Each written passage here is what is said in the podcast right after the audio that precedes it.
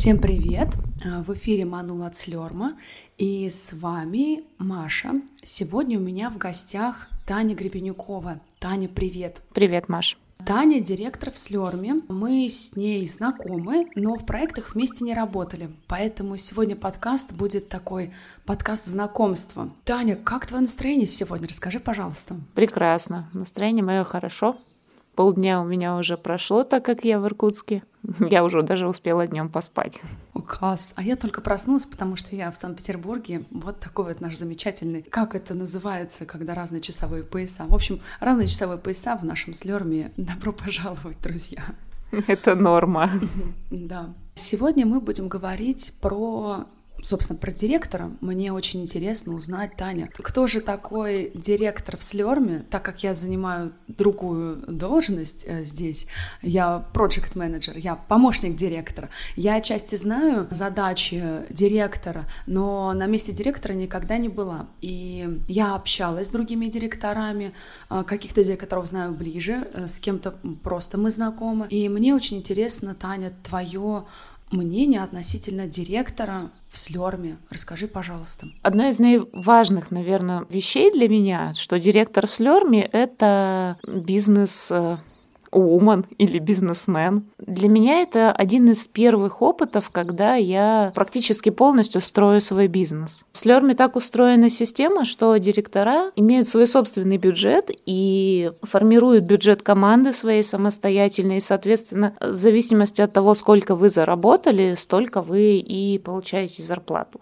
Ну, конечно, у нас есть фиксированная зарплата, столько вы получаете премию. И в зависимости от того, сколько вы заработали, столько премии вы получаете получаете. Вот. То есть вся ответственность, получается, лежит на директоре. Здесь какую роль тогда играет слерм? Зачем тогда нужен слерм, если каждый директор автономный и сам все может? Слерм играет очень большую роль. Да, каждый директор автономный, и каждый может сам делать курсы, производить их, продвигать. Но у слерма огромная база клиентская. И, на мой взгляд, э, это прямо очень большой процент успеха. То есть продавать продукт с нуля или продавать продукт по уже сформированной... Когда тебя уже знают. Да, со сформированным именем гораздо проще, на мой взгляд. Симбиоз такой получается. Слерма и директоров.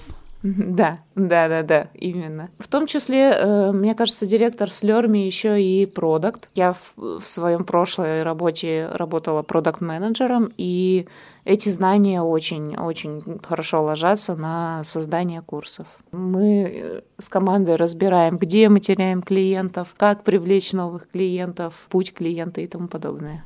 Угу, поняла. А вот э, давай еще все-таки поговорим про функции директора, про то, что он делает, вот знаешь, вот чуть ли не по пунктам. Вот я как менеджер там, я завожу курсы на платформу, я там что-то загружаю, у меня есть какой-то перечень своих обязанностей. А что делает директор? Вот э, он проснулся утром такой, ой, я хочу сделать курс вот какой-то такой. И что дальше? Ну, это на самом деле не или, совсем... Или это не так бывает? Да, это не совсем так работает. Но про то, как придумать идею курса, давай я отдельно я немножко позднее расскажу. Не, у нас как будто бы у нас идея уже есть. Вот у нас есть идея, и какие дальше действия э, директор в Слерме совершает? Немножко не с того конца, мне кажется, мы заходим, но давай попробуем и с этого. Чаще всего идея, ее мне, например, кто-то приносит. Иногда бывает, редко бывает, что я сижу, research у прямо рынок и сама придумываю идею курса. Чаще всего либо кто-то из спикеров, либо кто-то из студентов говорят, слушай, Таня, есть идея, мне кажется, она зайдет. Мне вот часто звонят, рассказывают какие-нибудь мысли о том, какие курсы должны быть, почему курса не хватает, и с ними потом уже с этими идеями я просто выбираю то, что мне больше по душе, спикер, с которым мне проще работать, или там, если спикер найдется, например. А где-то бывает очень сложно найти спикера. Возвращаясь к вопросу, что делает директор, мне кажется, что правильного ответ на этот вопрос директор делает так, чтобы курс стал финансово успешным. Для этого он собирает команду людей, э, подбирает роли в команде, которые чувствуют, я, например, если чувствую, что где-то проседает какое-то из направлений, там, маркетинг, работа с клиентами или процессные вещи какие-то проседают, я начинаю искать человека, который мне нужен сейчас, вот, и будет в этом процессе именно полезен, который решит мою проблему. Но в целом сейчас в Слерме устроена такая система, а я считаю, что она прям замечательнейшая система, когда мы видим, сколько денег зарабатывает команда и сколько денег тратит команда. О, еще придумала определение директора Слерма. И должны выполнить роль вот этого такого, знаешь, ниндзя, который вписывается в кучу неопределенностей, то есть неопределенные затраты, ну, чаще всего ты все равно не можешь точно угу. оценить, сколько ты потратишь на проект. Есть какое-то примерное понимание сметы общей, да, но что-то может пойти не так. Ты знаешь, это как ремонт. Ну, типа, ты все посчитал такой, да, вот, короче, вот столько мне надо, там, ну, миллион, полтора миллиона там на то, чтобы вот реализовать все, что ты задумал, а потом нужно просто умножить на полтора, и у тебя получится примерно та сумма, которую ты, скорее всего, потратишь. Будем знать. Ну, это, конечно, отчасти шутка. Отчасти, но только отчасти. Да, отчасти, да, то есть не в неожиданности всегда присутствует. Так вот, ты не знаешь, сколько ты потратишь на проект, и при этом не можешь гарантировать, сколько ты с этого проекта выручишь. Эти две главные переменные, собственно, между ними балансировать. В этом и заключается кунг-фу директора. Кунг-фу директора, супер. Да, мне кажется, это прям какая-то философская вообще тема директорства в Слерме. Да и, наверное, в целом директор всегда он в этом в поиске этого баланса. Хороший вопрос тогда отсюда. Таня, а находит ли директор этот баланс? Находишь ли ты этот баланс? Да, знаешь, нахожу. Не всегда. Не всегда, но вот я со своей стороны э, думаю о том, что очень важно иметь правильный инструментарий для того, чтобы какую-то работу делать. Я сейчас придерживаюсь такого подхода, что если мне надо, ну, например, вот научиться считать, да, эти все расходы, доходы команды, я пытаюсь реализовать тот инструментарий, те отчеты, которые мне помогут быстро и эффективно получать эти данные. То есть я стараюсь не тратить время свое на там сбор руками информации, ну, хотя такое тоже бывает, а пытаюсь э, построить процесс. Ну и вот, работая в Слерме скоро будет два года Воу. или три, два или три года, да, да, забыла что-то. Потеряла уже счет счастливым дням. Да, да. Вот правда, кстати. Про это я вот скажу все-таки позже. Я обрастаю вот какими-то, знаешь, каким-то опытом. Я знаю, как оценить, знаю, какой процесс, какой инструмент применить. И вот появляется вот это вот, как это сказать, на глазок, вот когда ты знаешь. Вот какая-то чуйка, что ли. И ты в какой-то момент раз и там все у тебя в балансе сошлось. Здесь еще, кстати, не, не маленькая такая доля. Вот как раз а, возвращаясь да, к тому, что директор Слерми это бизнесмен, это как раз немалая доля умения обращаться с деньгами. Я когда пришла в Слер, мне кажется, не буду обобщать там у большинства или не у большинства моих друзей, отношения с деньгами довольно напряженные. То есть мы вроде айтишники, вроде бы зарабатываем, но всегда то что-то, знаешь, что не откладываем, то в инвестиции не вкладываем, то какие-то детские убеждения о том, что много денег это плохо. И здесь в Слерме как раз очень много культура построена на том, чтобы любить деньги, любить получать деньги, зарабатывать их. И что это нормально. Да.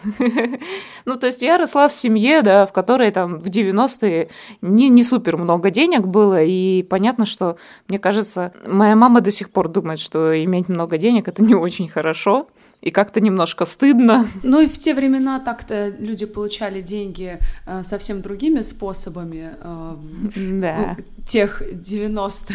Сейчас все изменилось, а убеждения остались. Да, тут я с тобой соглашусь насчет денег. Э, это всегда такая тема неоднозначная, всегда около нее много всяких домыслов, порой не имеющих ничего общего с реальностью. Да, вот в этом вопросе я прокачиваюсь регулярно.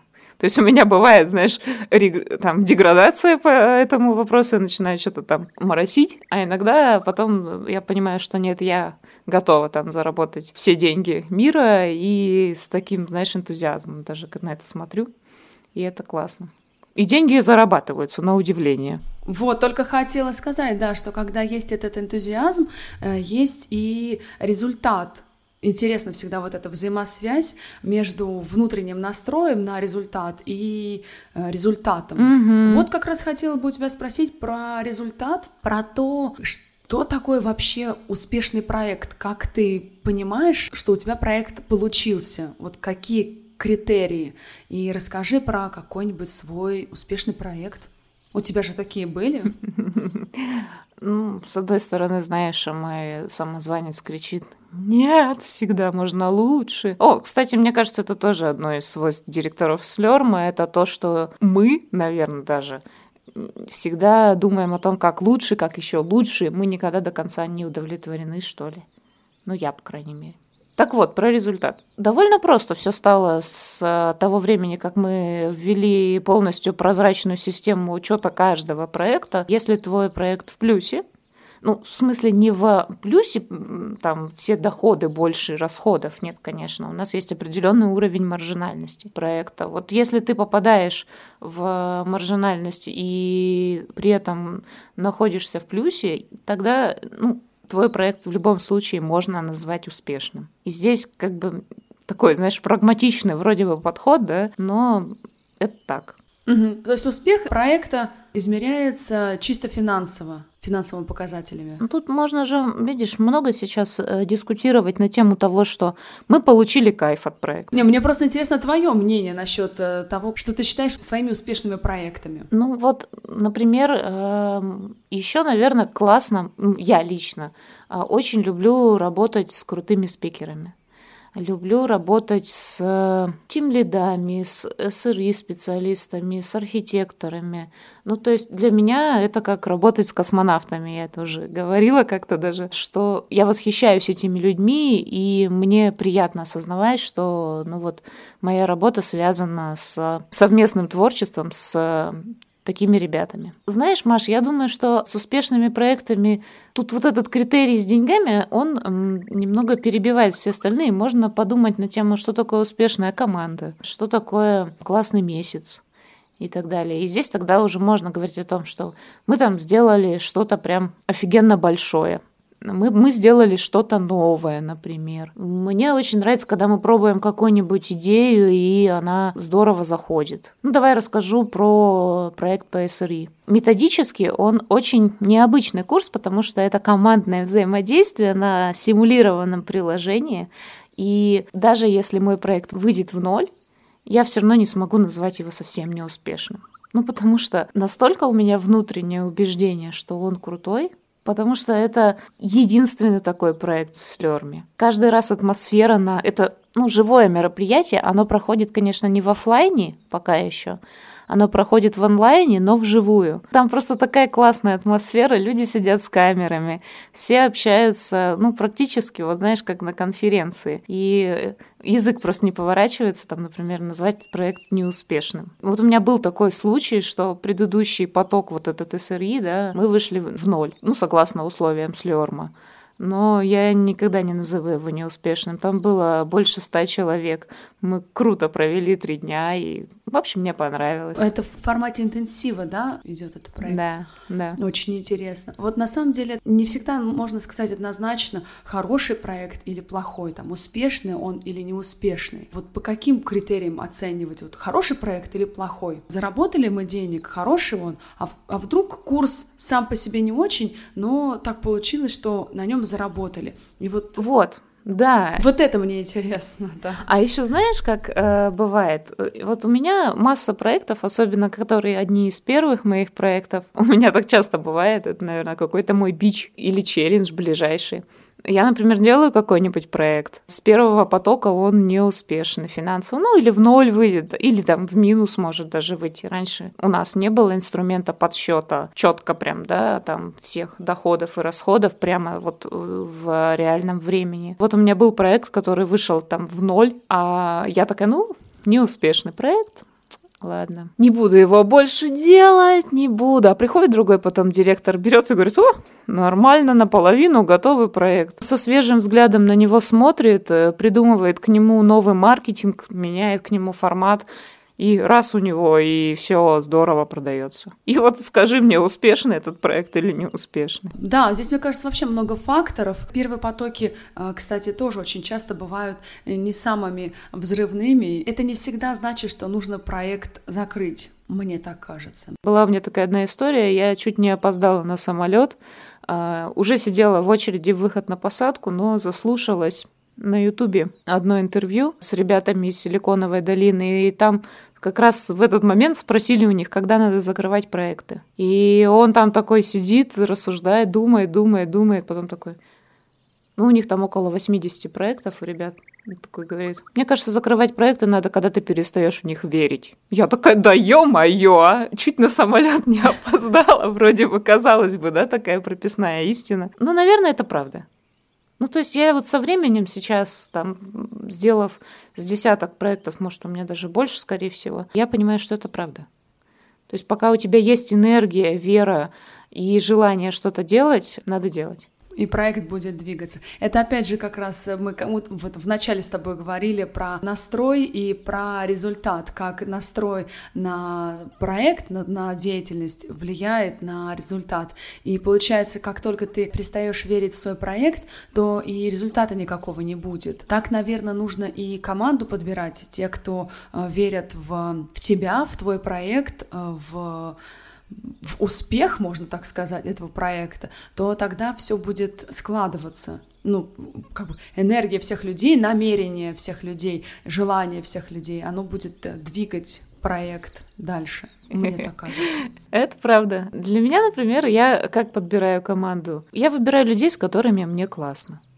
Вообще весь слерм такой — ну, то есть мне классно работать с этими людьми, которые работают в Слерме. Мы уже много об этом рассказывали, да, и в предыдущих подкастах про подход к работе, про там, отношения а, и так далее. И я придерживаюсь полностью этой философии, то есть я набираю людей, с которыми мне кайфово. Надеюсь, что этим людям кайфово со мной, хотя на самом деле не надеюсь, я уверена в этом. В этом, конечно, немалая доля успеха, когда мы срабатываемся, появляется доверие, когда начинаешь подхватывать друг за другом на кончиках пальцах, это прикольно. А знаешь, что я подумала еще про директора Слерма? Чтобы быть директором Слерма, важно быть собой. Когда ты пытаешься изобразить из себя крутого бизнесмена, крутого продукта, крутого не знаю, там, маркетолога или еще кого-то, и делаешь через силу, особенно сильно бывает, знаешь, упираешься в какое-нибудь препятствие или еще что-то, и вот через силу пытаешься это перевернуть, вот тогда особенно ничего не получается. И вот такие проекты я бы, скорее всего, назвала неуспешными. У меня был такой кейс, кстати, как раз с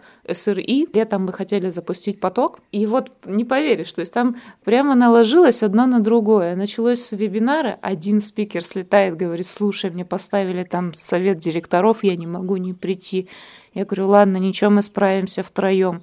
Вечером же звонит второй спикер, говорит, слушай, нам запретили публично выступать в компании, я не смогу провести. А третий спикер перед мероприятием, он поучаствовал в вебинаре, а перед мероприятием говорит, я слег с ангиной 40. А я там как бы в какой-то момент, нет, мы будем делать, нет, мы запустим. И хорошо, что у меня в команде были люди, которые виртуально подошли ко мне, положили мне руку на плечо и сказали, Тань, давай остановимся сейчас ну ты же видишь, не идет. С одной стороны, неуспешно, да, был проект, а с другой стороны, мне кажется, он был бы еще неуспешнее, если бы мы допинали. Если бы, да, вот бывает, когда ты mm-hmm. начинаешь дожимать, ты понимаешь уже, что вроде бы этого не надо делать, но вот, ну я же я же это решил сделать, я да, же должен довести да. дело до конца.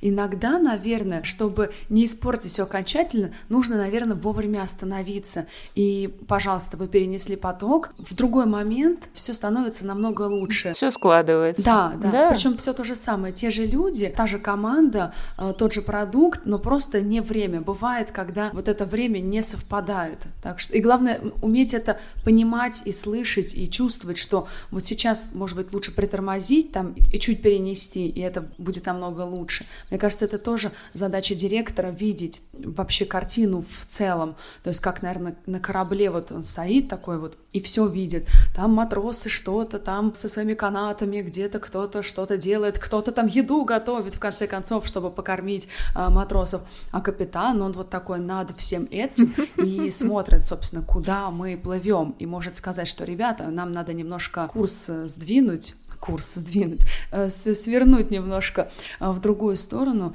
И как раз эта задача э, директора быть в контексте с внешним миром еще. Да, да. В моменте, да, да, да, ты права. Абсолютно. И вот здесь что важно для того, чтобы принимать такие решения и вообще улавливать такие моменты, это важно быть в ресурсе. И это так звучит, знаешь, как-то даже немножко уже... Заезжено уже. Да, но уже. это и правда одно из основных качеств, что продукт-менеджера, что директора проекта – это быть выше середины по энергии всегда. Ну, не всегда, но быть в таких состояниях, потому что именно в этих состояниях и принимаются какие-то смелые решения, придумываются новые форматы мероприятия. А знаешь, еще вот я не знаю, может быть, это, конечно, у меня так бывает, но могу сказать, что очень редко, крайне редко что-то получается с первого раза. Ну, то есть ты такой делаешь, вау, сейчас мы сделаем курс, там делаешь лендинг, тестируешь гипотезу, а у тебя результат там 0, фиг десятых. И вот в этот момент здесь очень важно не отчаяться, не сдуться, не, сдаться, не сказать, да, да угу. а попробовать чуть-чуть по-другому. Неудач их много, но на них не надо акцентироваться, и это вот как раз к вопросу твоего состояния, наверное. Потому что когда я уставшая, я унываю. Ну, мы, мы все, когда устаем, нам совсем не, не, не до каких-либо э, дел. Нужно уметь себя восстанавливать. Да, мне кажется, для директора это прям очень важно, потому что вся команда э, на него ориентируется, на его настроение, на его состояние и как бы а, опирается на директора. Так что на директоре большая ответственность, потому что вся команда вроде все самостоятельные. Это я вот сейчас говорю как проект, потому что самостоятельный самостоятельная единица, каждая делает свое дело, каждый знает свое дело, но э, общий тон какой-то фон задает директор, даже э, каким-то своим просто присутствием в чатах, э, каким-то там, не знаю, парой фраз в неделю, все равно создается какое-то намерение, какое-то вот какое-то настроение, с которым работает вся команда. Поэтому настроение директора — это очень важно, скажу я вам, э, с другой стороны э, команды, не со стороны директора. Я рада, что мы с этим совпадаем. Мне кажется, у нас в Слерме так плюс-минус около этого. У всех такое мнение. А еще мне хотелось бы у тебя спросить такой более, наверное, философский вопрос. Что ты хотела бы привнести в этот мир? Это прям звучит очень так как это, с фанфарами, что ты хочешь привнести в этот мир. Но если присмотреться к себе внутренне, я сейчас говорю вне контекста деятельности, а вообще в целом в мир, наверное, это как-то про ценности, раз уж мы говорим, что директор это не про то, что что-то делать руками, а про настроение. Вот что бы ты хотела в этот мир привнести? Недавно прочитала статью о том, что прежде чем пытаться поменять мир, вначале нужно очень уверенно стоять на своих ногах. То есть, если ты лежишь где-то на дне морального окопа, и еле-еле сводишь концы с концами, да, и до сих пор считаешь себя каким-то таким не очень удавшимся в жизни человеком, ну что ты можешь привнести в этот мир? Кстати, наверное, картины художники из такого состояния могут, да. Но в целом идея этой статьи была в том, что вначале обеспечь себя, а потом уже пытайся изменить мир. Но я вот сейчас вот рассуждаю на эту тему и думаю о том, что у меня до сих пор нету понимания, э, что я хочу привнести в этот мир. Но за последний год, наверное, или полтора, у меня появилось понимание, какой путь я иду и насколько мне в этом пути хорошо или плохо. Я сейчас понимаю, что тот путь, которым я двигаюсь, я делаю курсы в Слерме. Пока я с трудом понимаю, да, как это привязывается к какому-то влиянию на весь мир. Ну, не знаю, ну можно придумать, наверное, но это будет искусственно выдуманная история. Но то, как я это делаю, то э, какое удовольствие мне это приносит, то, как я себя чувствую на этом пути, позволяет мне понимать, что я иду какой-то правильный путь. И вот это уже, знаешь, это уже немало для того, чтобы понять, что ты вот что-то рано или поздно в этот мир привнесешь. Во-первых, ты уже привносишь. Вот. А во-вторых, позволяет надеяться на какое-то еще большее влияние Мне очень откликнулось твой настрой на то, что сделай себя сам. Сначала себя подними на какой-то уровень моральных ценностей и так далее. И потом уже мы в любом случае взаимодействуем с миром, как мне кажется. И мы всегда в мир себя транслируем, какой бы ты ни был. И чем, скажем, лучше и чище ты, тем а, лучше и чище и светлее мир вокруг себя ты делаешь. Будь это там твоя маленькая семья, или это там твоя команда, когда ты директор и вообще любой участник команды, когда это твоя э, компания, в которой ты работаешь. И дальше люди, с которыми ты взаимодействуешь, это наши студенты, они тоже чувствуют как мне хотелось бы, чтобы это так было, э, чувствуют на наши э, курсы, помимо того, что они получают информацию, э, информация она есть, и то, в какой форме ты преподносишь ее, тоже, мне кажется, важно, и настрой это тоже чувствуется. Да, я с тобой абсолютно согласна. И ты четко выразила и подхватила мою мысль о том, что да, ты уже всегда привносишь в этот мир что-то. И важно следить за собой, становиться лучше, если можно так сказать, да, да. куда-то куда стремиться выше. И это будет как раз вкладом в мир. Ты сам есть вклад в этот мир. Ох, как мы прекрасно вообще философски. Еще хочу дополнить эту мысль, потому что смотрела там какое-то выступление очередное на Ютубе, и там была такая интересная тоже метафора о том, что мы все вот про выше, да, забираемся по какой-то лестнице. Представим себе, что ступенька, она выше твоего роста. Ну, это несложно, да, представить, что не такая сложно. лестница, да, что ступенька угу. выше твоего роста. Да, и когда ты подтягиваешься на эту ступеньку, только когда ты подтягиваешься и залезаешь на эту ступеньку, ты видишь, что там дальше.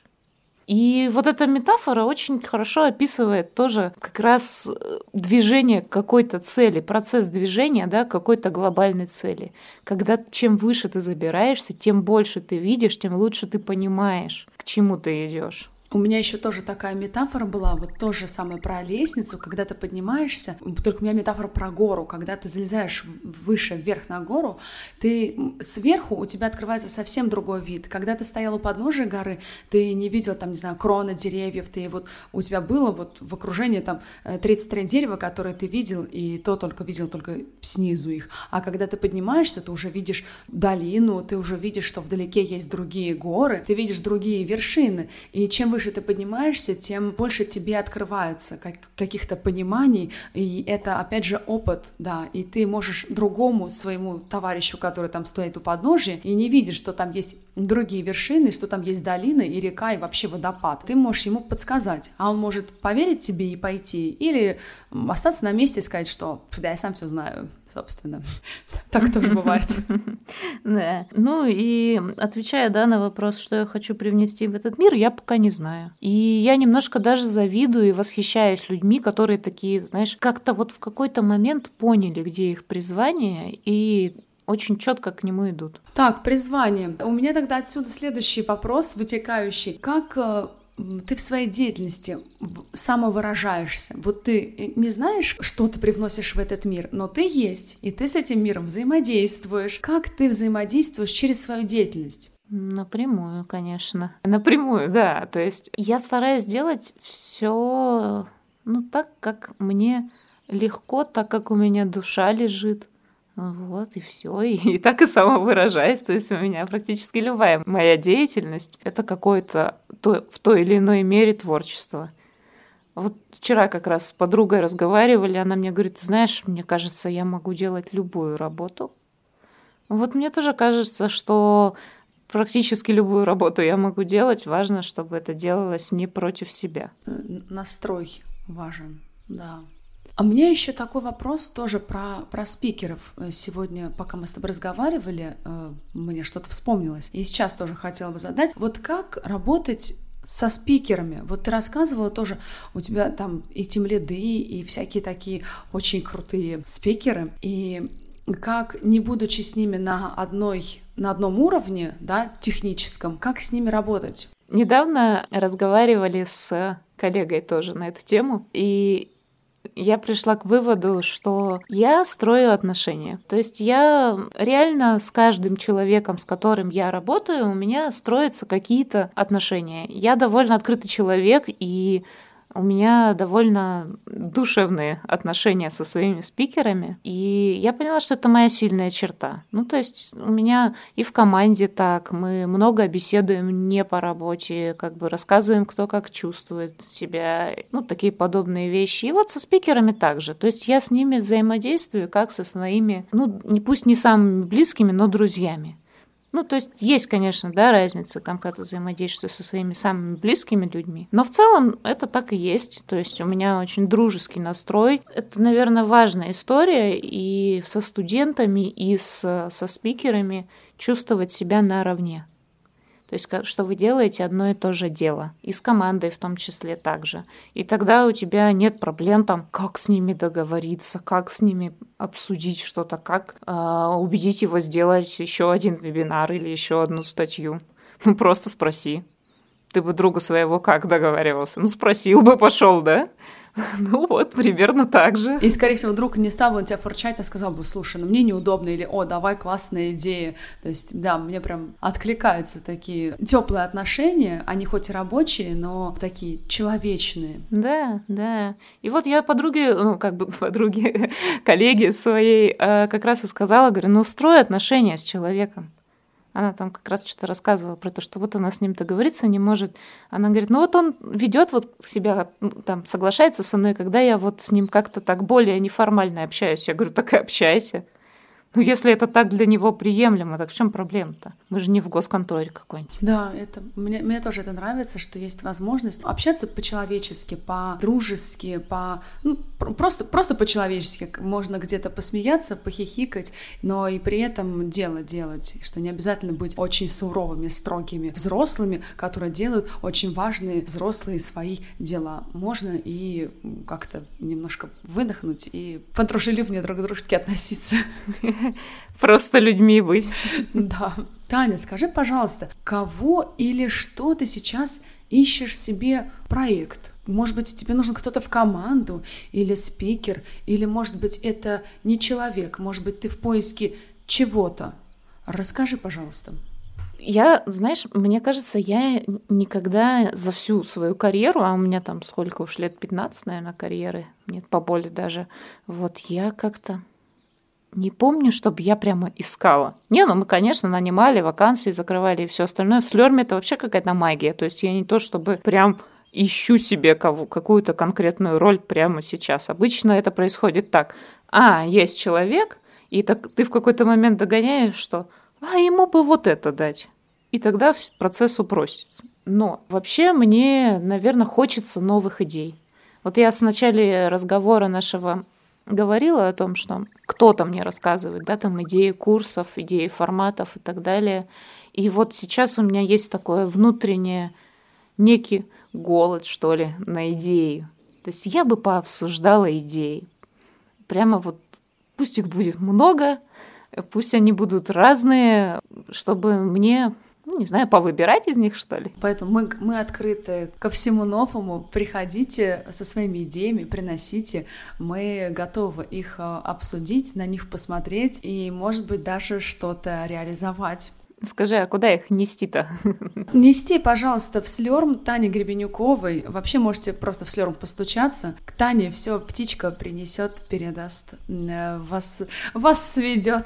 Да, можно в каком-нибудь чате, да? Да, конечно. В чате на сайте, на e-mail написать. Наверняка можно где-нибудь найти мой телеграм, попросить его в конце концов у заботы. Я вполне открыта к разговору. Очень приятно. Таня, спасибо тебе большое, что ты пришла сегодня к нам в гости в наш подкаст. Мне было очень приятно и интересно с тобой пообщаться, познакомиться поближе. Тебе спасибо. Мне тоже было очень интересно. Спасибо вам, дорогие друзья, что были с нами это время. А, ну и как обычно все говорят, подписывайтесь, ставьте лайки, присылайте друзьям, нам это будет очень приятно и полезно. До новых встреч. Пока. Пока-пока.